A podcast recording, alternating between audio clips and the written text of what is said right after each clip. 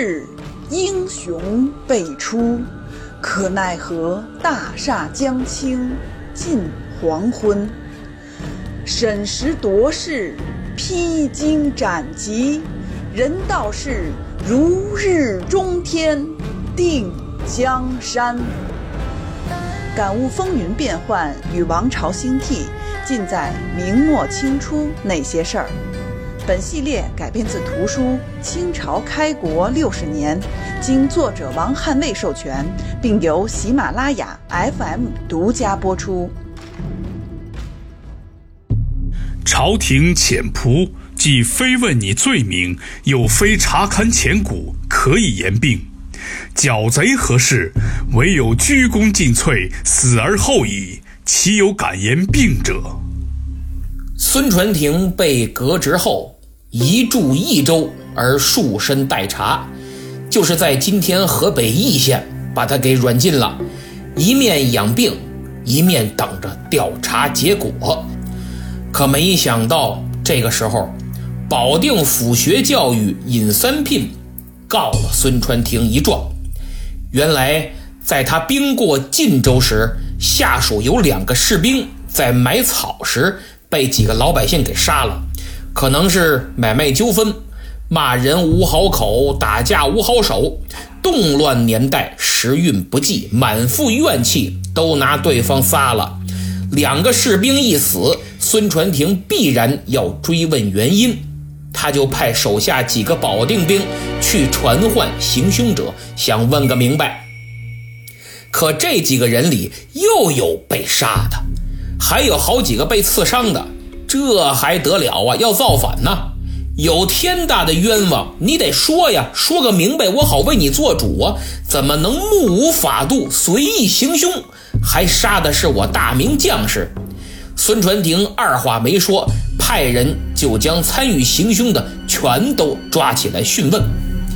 这尹三聘就想办法要救这几个被抓的百姓，于是状告孙传庭滥抓滥捕。面对朝廷的质问，孙传庭上书辩解，说清事件的原委，可没想到再次得罪了崇祯。七月二十三日，锦衣卫的提记到了，奉圣旨指责孙传庭脱籍规避。欺骗圣上，还诬告尹三聘，实为泄愤，不容分说。孙传庭就被抓到了京城，一代帅才从此含冤入狱。《明史》卷二百六十二《孙传庭传》中说他长系待决，举朝知其冤，莫谓言，就是长期被关进监狱。至于关多久、怎么定罪，等着吧。满朝文武都知道他是冤枉的，但没人敢说哪怕一句真话。对于孙传庭的入狱，历来均认为与杨嗣昌颇有关系，说他二人早有矛盾。杨嗣昌此番借孙传庭入魏京师，战绩不利，致使崇祯不满之机。竟谗言于崇祯，正好又有人告他的状，就将其逮捕入狱。好像孙传庭入狱全是杨嗣昌一手策划，那么真是如此吗？从各类书籍史料记载来看，二人的矛盾可概括为四点：第一，孙传庭对杨嗣昌的十面张网剿寇方略不以为然；第二，在对义军的剿抚政策上有不同意见，杨嗣昌主抚，孙传庭主剿。第三，杨嗣昌想方设法，万般阻挠，就是不让孙传庭面见崇祯，怕影响自己的地位。第四，对于杨阁老此次抵御大清的方略和清军撤走后的善后举措，孙传庭颇为不满。对于这四点呢？其实并非如此。首先，孙传庭对杨嗣昌的十面张网剿寇方略不是不以为然，而是提出了意见和建议。他的《江氏十可商书》提出了十个可以商榷的地方，对这个计划的不足，通过这篇奏书来进行了弥补，完全就事论事，并无过激之处。各位一读便知。历来认为姜氏实可商书，只是针对杨嗣昌的，其实不然。细读就会发现，他不只是在评判十面张网的方略，更是对此前整个明廷围剿义军策略失当的一次检讨。再说，按常理，中央决策者提出一个方略，肯定会有地方执行者依据实际情况。表达意见，这种争论全都是为了让方案更具可行性，从而完成共同的目标，并非意气之争，双方结怨的可能性并不大。事实上，孙传庭后来确实成功平灭了陕西义军，杨嗣昌也未记前嫌。崇祯十一年的三月，十面张网的百日平定义军期限刚到。崇祯即命他平议各地督府功过，《明史》卷二百五十二《杨嗣昌传》中说，他上书称陕西孙传庭有劳，就是孙传庭功不可没呀。他还曾写信对孙传庭的能力、做法和成绩好一顿夸赞。所以说，杨嗣昌还是很看重孙传庭之才的。当然，对其孤傲的秉性可能也受不太了，但说二人矛盾重重，积怨甚深，早就想陷害他，恐怕也不尽然吧。那么第二，说孙传庭主剿，杨嗣昌主辅，但其实二人在剿抚义军的策略上，实际并无不同。杨嗣昌对义军肯定是极力主剿的。他在提出十面张网计划的靖臣安内第一要务书中，压根儿就没提招抚的事儿，而且当初他父亲杨鹤就是因为招抚失败才身败名裂。杨嗣昌这么极力剿寇，就是想告慰先父，又怎能重蹈覆辙？但当崇祯说招抚的时候，他也只能改为招抚。崇祯对是剿是抚常常两头摇摆，杨嗣昌也只能打引号的见风使舵，在剿抚之间摇摆。但这并不代表他对孙传庭主剿不满。《杨嗣昌集》卷二十六记载，当他听说孙传庭出关围剿罗汝才之时，不觉为之起舞，就是高兴地跳起来，还说：“今而有志，竟成也。”就是这回成了。此时他虽然让熊文灿趁机招抚，说剿抚兼行，正是绝好局势、绝好机会，但又说抚机可以昌言，而剿机难以轻卸，就是剿寇的机会不能轻易错过。所以他并不是一味主抚，他还命令说：秦府既已出关，各府起仪做事。遣将发兵，果粮尽到，则不容缓。如果此时杨嗣昌真下命令让孙传庭停止剿贼，改为招抚，以他的耿直，能不上书明言吗？一定会掰扯清楚的。这是第二、第三，杨嗣昌阻挠孙传庭觐见崇祯一事，属于误会的可能性比较大。从杨嗣昌的奏书里看，他是支持孙传庭觐见的，起码之前是支持的，还不止一次主动提出让崇祯对其召见，以至于杨嗣昌长子杨山松在整理其父奏书文案时就提出质疑，说此先人方催白骨必见，白骨。是孙传庭的号，孙传庭字伯雅，号白骨。此先人方催白骨必见，而白骨一时反以为先人阻其必见，疑为夺袭，何言？这段话在《杨嗣昌集》卷四十七，意思就是从我父亲的奏书中发现，他是支持孙传庭觐见的，还几次催促。但孙传庭却反以为家父害怕动摇自己的权位，就从中作梗，阻挠其觐见。怎会如此呢？杨山松没想明白呀，打了个大问号。我认为杨嗣昌后来对孙传庭态度的转变，是因为沟通不畅而产生的误会，根源在于孙传庭的脾气太过直率，奏书中的言语有点过激。情商有点低，才让杨嗣昌想多了。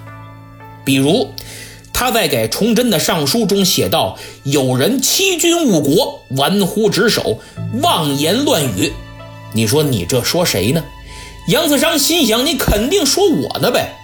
特别是孙传庭还说：“今日之事，臣不能，谁为能者？臣不认，谁肯认者？”就是现在这个残局，除了我，谁还能收拾？除了我，谁还肯收拾？他要面请圣命，为皇上确定大计，料理年余，予以远唱皇陵，定有微笑。就是我要面见陛下，为皇上定下改变现状的大计。只要让我主持工作，让我操盘，一年多就会见成效。各位想想。这话一说，杨大人能不认为这孙传庭想取而代之吗？何况当时京城已有传闻，说孙传庭准备取代杨嗣昌。杨大人绝对是个权臣，权力欲极强。对于孙传庭的种种言辞，加上时机恰巧的谣言，杨大人就信了。其实他心生怀疑，就该见面把事情讲讲清楚。但他错就错在想当然了，认为孙传庭不是善类，不好沟通。之前跟卢象升面谈已然很下不来台了，这位有过之而无不及。得了，宁可信其有，不可信其无。鬼才相信他不想取我而代之呢。于是就阻其必见，就是不让他见崇祯呢。这样一来，本就患病的孙传庭病情加重，郁郁寡欢，就心生退意，上奏辞职。崇祯就怒了，本来还想考察考察是否委以重任呢，现在居然跟我闹脾气撂挑子了，还反了你的，这才找借口逮捕下狱。我揣测杨嗣昌也没想到会是这么个结果，闹这么大。因为他跟孙传庭没有敌我矛盾、生死之仇，反倒是还非常欣赏孙传庭，只是不容他染指自己的权利而已。所以呀，没必要，也不会置其于死地。第四，对于御敌方略和善后问题，杨孙二人的主张并无多大分歧，基本相同。他俩都主张以守为主，不轻战，在寻找适当时机进攻求战。上次咱们也讲了，哎，并不存在根本分歧。在杨嗣昌的奏书中还写到：“孙传庭苦于残局，免之，不能大有建树，待亦非其本心。”就是卢象升战死之后啊，他临危受命，苦苦支撑残局。不能有大建树，实属无奈，并非不尽心竭力。至于善后问题，从他俩各自的奏章来看，都主张留兵，但留哪一部分，二人却未达成共识。孙传庭想留的是洪承畴的兵，他在奏书中写道：“陕省标兵，原因剿寇从各边新木成营。”其家口巨桥与新城，无亲可托，自以从容半载，战事幸峻，破狱西归。这是孙传庭的奏书中所写，就是说他的标营啊，标营就是本部人马。孙传庭说他的标营本部人马都是为了剿寇，从各边远地区招募的，家小都寄居在省城。无亲无故，所以不能长时间的扔下家小在外漂泊。所幸半年了，战事刚刚结束，众军士真是归心似箭。孙大人的理由固然很正确，但也隐约透露出他想最大限度、最完整的保留自己嫡系部队的私心呐。各位注意，这丝毫不能说他人品有问题。当时许多统兵之人，比如毛文龙、祖大寿、贺人龙、左良玉等等，都是凭借手中有一支完全听命于自己、有一定规模、建制完整的直属部队，才屡获朝廷倚重。哪怕桀骜不驯，也不敢问罪，朝廷都无可奈何，尽量满足其各种要求。这就是最强有力的政治资本。孙传庭自然不会拥兵自重，成为军阀，但也不会不计个人政治前途和利害关系，任人随意分割自己的部队。万一这支队伍被分批派到其他防区，甚至将来在战争中被歼灭，自己的利用价值也随之消灭。出于这种考虑，他不想留自己的兵是理所当然的。但杨子昌不想留洪承畴的军队，或者说不想都留红兵。我觉得，一是因为他与洪承畴的关系一向不好，怕遇见事儿啊指挥不动，再给自己找麻烦，所以还是留一些孙传庭的部队，万一有事儿也可以牵制。二是他认为孙传庭的军队管理更严，军纪更好，战斗力也不错，所以更想留他的人马。但孙传庭不愿意留啊，找了个冠冕堂皇的理由。刚刚咱们也说了，杨子昌知道他的心思，也不想拆穿，否则凭他的脾气，肯定又要发飙。而杨子昌又不能把自己的想法明言。所以干脆你们二人的兵马全留，这公平吧？于是这才有了孙传庭给杨嗣昌写信说：“士兵必不可留，留则寇事见章，而纠无益于边，是代寇除兵也。就是这兵万万不可留，否则关中的贼寇会再次猖獗。更何况这点人马对于抵御清朝。”无济于事，杯水车薪，把兵马留下，无异于替流寇扫平障碍。当然，他的这封信并没有改变杨嗣昌的主张。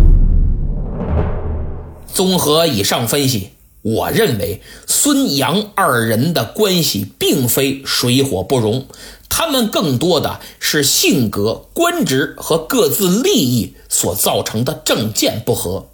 并没有欲置对方于死地的私仇。孙传庭个性刚直，杨嗣昌贪图权位，二人遂有了芥蒂，以至于孙传庭入狱，杨嗣昌没有求情，没有说话。但不能说是杨嗣昌一手炮制了孙传庭的冤狱。他此次入狱，主要还是因其秉性过于刚硬。不善处理人事关系而得罪了众多权贵，最主要的是他不讨崇祯的欢心。崇祯秉承了朱家祖宗骨子里的高傲自负，加之自身的多疑善变、专断急躁、刻薄的秉性，刚愎自用啊！他自诩明察秋毫、知人善任，实际却很无识人用人之明。更不懂对臣下不能只高压威服，更需真诚尊重。对付他这样的君主，温体仁、周延儒自然手段高超，杨嗣昌、洪承畴也懂得处世之道。可孙传庭就不行了，两人均个性极强，又都骄傲自负，发生冲突是迟早的事儿，就像之前的袁崇焕。此次奉命入魏京师，孙传庭先是未能如崇祯所愿力挽狂澜，重创清军，令其大失所望；又在患病后坚持辞官。崇祯抓他入狱，其中一个理由叫做托疾欺罔，就是以患病作为托辞欺骗皇帝。加上高启乾、刘宇亮之徒没少说坏话、进谗言，杨嗣昌在关键时刻又袖手旁观，孙传庭就只好下狱了。所以，对于这件事儿，杨嗣昌有责任，但不是主导责任。他贪恋权位，面对忠臣遭受陷害，因私利而明哲保身，未能尽到一个辅臣应尽的为国保护忠臣良将的职责，这是毋庸置疑的。但说其一手遮天、陷害忠良，却也并非属实。毕竟，最终裁决的还是崇祯。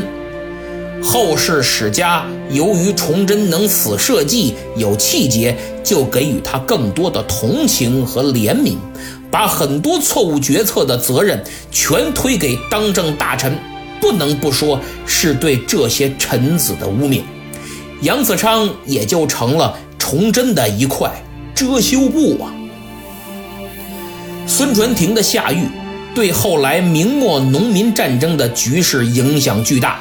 明末清初著名学者彭孙仪在其著作《平寇志》中就说：“这是明廷第三次丧失消灭义军的良机。”吴伟业在《随后纪略》卷六中也评价孙传庭蒙冤入狱，明朝危亡之局实决于此。之所以当时的人都这么说。我想听我节目这么久的朋友，只要认真听了，肯定会想到，现在农民军又出事儿了。崇祯十二年五月初九，孙传庭入狱前夕，一年前伪降明廷的张献忠再度在古城起义。二十三日，同样伪降的罗汝才等部于房县起兵响应。七月。两军合力在防线击溃了明军左良玉所部，原本已陷入低潮的义军又一次缓了过来。而且咱们多说一句，这次义军起死回生，就是明朝一度好转的内地形势一去不复返了。张献忠再度反叛是必然的结果，一来他降了叛，叛了降。明廷除了崇祯和熊文灿，其他基本对他无法信任。而当初对于招抚张献忠，崇祯表示支持，是因为他真糊涂；熊文灿力主招抚，是因为他装糊涂。不多说，各位可以再去听听第七十八回，对此我是怎么分析的。这是其一，其二，他是义军最高领袖之一，号召力太大。只要他活着，就是潜在危险。只有肉体清除，才能让明朝彻底放心。也正因如此，张献忠从来就没打算真正归降，手里的兵也坚决不交，也不减员。当时熊文灿让他只留两万，张献忠拒不从命，反而扩编。各位看看，熊文灿这种做法是不是留后手呢？所以我说他是立功心切，心里明白这家伙绝不可信。张献忠更明白明廷憋着干掉他呢，自己兵马太少，就必然死路一条。由此我们也发现，张献忠在古城受俘本就是一件很有意思的事儿。除了崇祯，没人真正相信他。熊文灿利用他来立功，而他。则利用这次机会磨爪子养好伤，积蓄力量。当然，为了自己能顺利被招安，也没少给各级官员送钱、送物、送礼，为的是让大家都看破不说破，还有生意做呀。就这样，张献忠与熊文灿各取所需，相安无事了不到一年。崇祯十一年的年底，忽然有一人潜入了古城，面见了张献忠。此人就是李自成，这便是著名的双雄会。最先发现李自成的是古城知县阮之殿，这个人咱们也得说说。早在他到任前，张献忠已经投降，并且进驻古城。阮知县本可以不去赴任，但他在路上就给朝廷上书，说张献忠必是缓兵之计，企图在这里筹集粮草，等待时机，请陛下一定要慎重。待臣到任之后，相机行事，收复古城。这是一个有担当的小人物啊，而我认为，只要有担当，即便是小人物，也不能忽略。更何况他不仅有担当，还有行动，并不只是嘴上喊口号。他到任后，发现张献忠拒绝朝廷调度，还布置了数万兵力搜刮钱财、招兵买马，这给老百姓吓得纷纷打算出逃，东躲西藏。阮知县尽一切力量从中斡旋，张献忠也给了他些面子。因为大明朝当官的有几个不要命敢往沦陷区扎的呀？明知道古城在杀人魔王张献忠的手里，他还继续赴任，凭这一点十分让人钦佩。那么经过他的努力，百姓才稍稍安定了下来。张献忠的部下又四处抢掠，阮知县毫不客气，该抓的抓，还公开示众。这还不算完，他又上书朝廷，请求迅速派兵剿灭张献忠。这熊文灿能答应吗？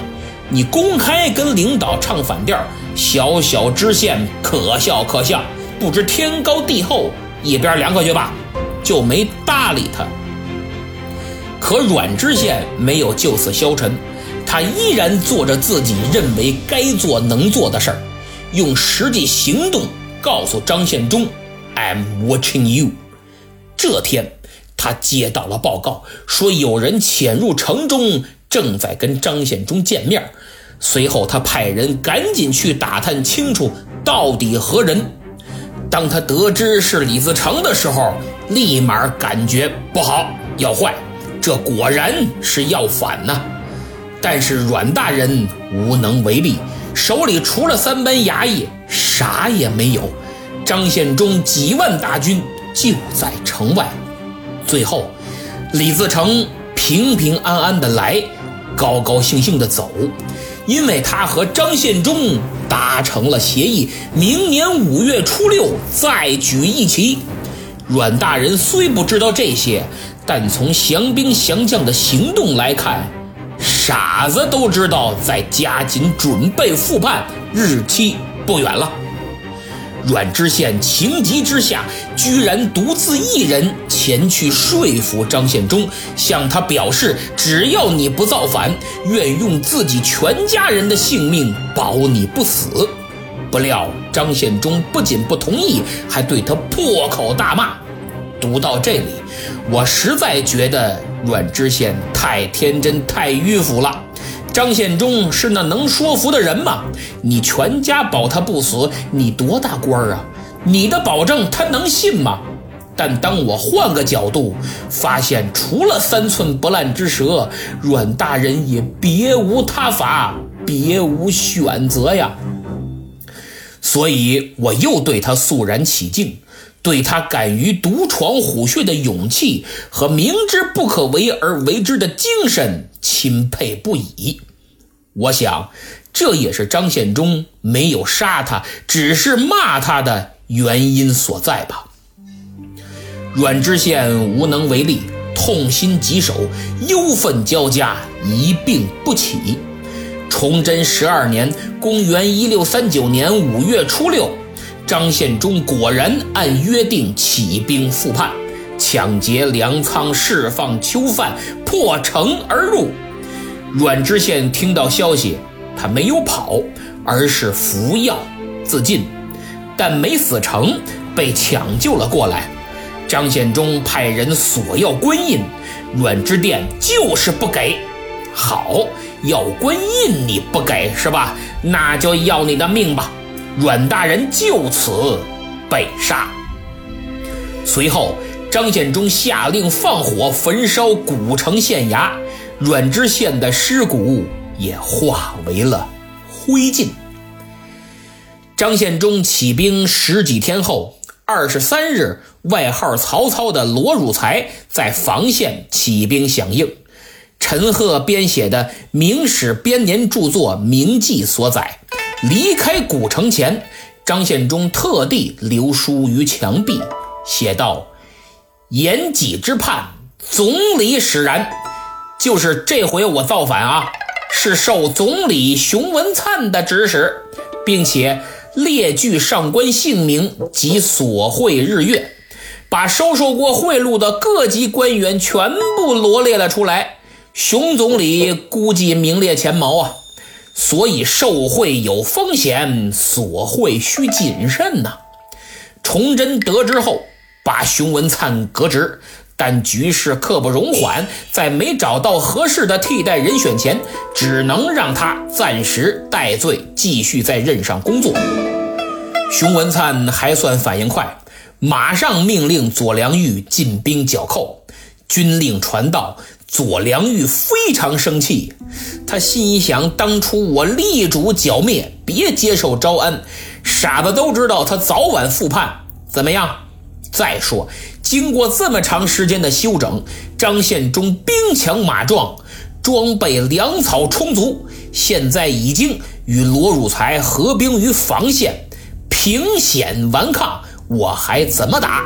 去了肯定就是兵败。如果不去，那就是抗命，必受责罚，等于去与不去都是死路一条。所以左良玉说：“经略纵虎负鱼，使我应之；不去，必逗留罪我。”当时是七月，天气正热，左良玉冒蜀进兵。当他率兵走到湖北防线西八十里的罗侯山之时，没想到张献忠、罗汝才早已设伏于此，起义军凭借有利地形打了官军个措手不及，四面合围。左良玉全军覆没，狼狈的他连官印都丢了，这条老命也差点扔在这儿了。仅收残兵百人，突围而逃。幸免于难的左总兵说什么也咽不下这口气。跟熊文灿彻底撕破脸，都他妈是你瞎指挥，差点要了我的命。此次兵败，朝廷必然怪罪，但你也别想好过。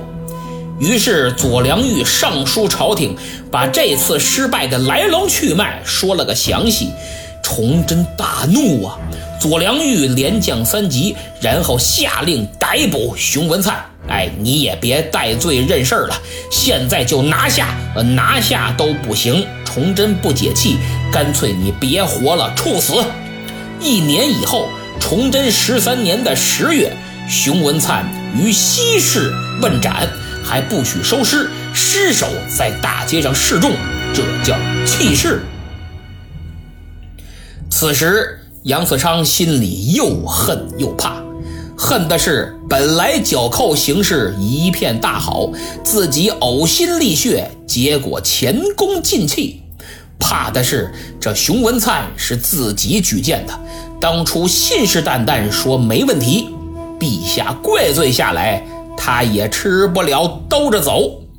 于是杨嗣昌赶紧上书请罪，说自己是用错了人，并请求带兵出征，围剿张献忠、李自成等农民军。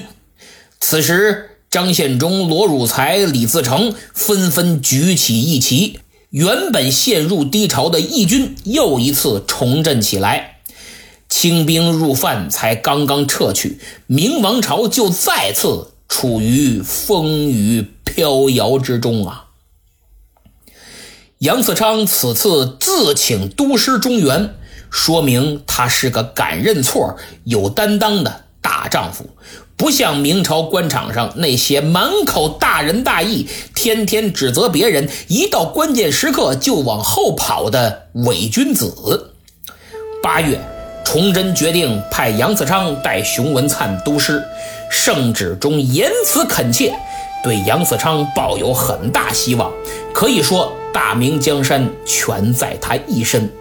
杨嗣昌接旨后，向明思宗提出了自己的设想，都师中原若想成功，都需要哪些条件？从上到下以及朝廷各部都要给予哪些帮助？他想得很细，比如请兵部严令各处禁止守卫、收割秋粮，别给流寇可乘之机。而且张献忠活动于四川、湖广、河南、陕西等地，都是几省的交界，地势复杂，围剿不易，请宽限征剿十日。然后又说了兵马钱粮、功过赏罚等事宜。崇祯立即表示：“你上奏的都对，准了。”九月初，崇祯于平台招对了杨嗣昌，其他内阁大臣。吏户兵三部尚书也都在场，崇祯的目的很明显，就是要三部尚书全力支持杨嗣昌的征剿。随后，崇祯还密谕杨嗣昌，说张献忠曾经祖陵，绝不可赦，其余剿抚互用，就是张献忠必须灭了他，其他农民军的领袖或剿或抚，你自己定。不必上奏请示，崇祯还赐御制诗一首，充满了对杨嗣昌督师平贼所寄予的厚望与信心，还将他比作周朝中兴的大臣方叔和汉代平灭七国之乱的功臣周亚夫。杨嗣昌甚为感动，表示唯有竭尽全力平乱，以报。皇恩浩荡。几天以后，杨嗣昌动身上任，离开了京城，离开了崇祯。可没想到，此一去，却是天人永别。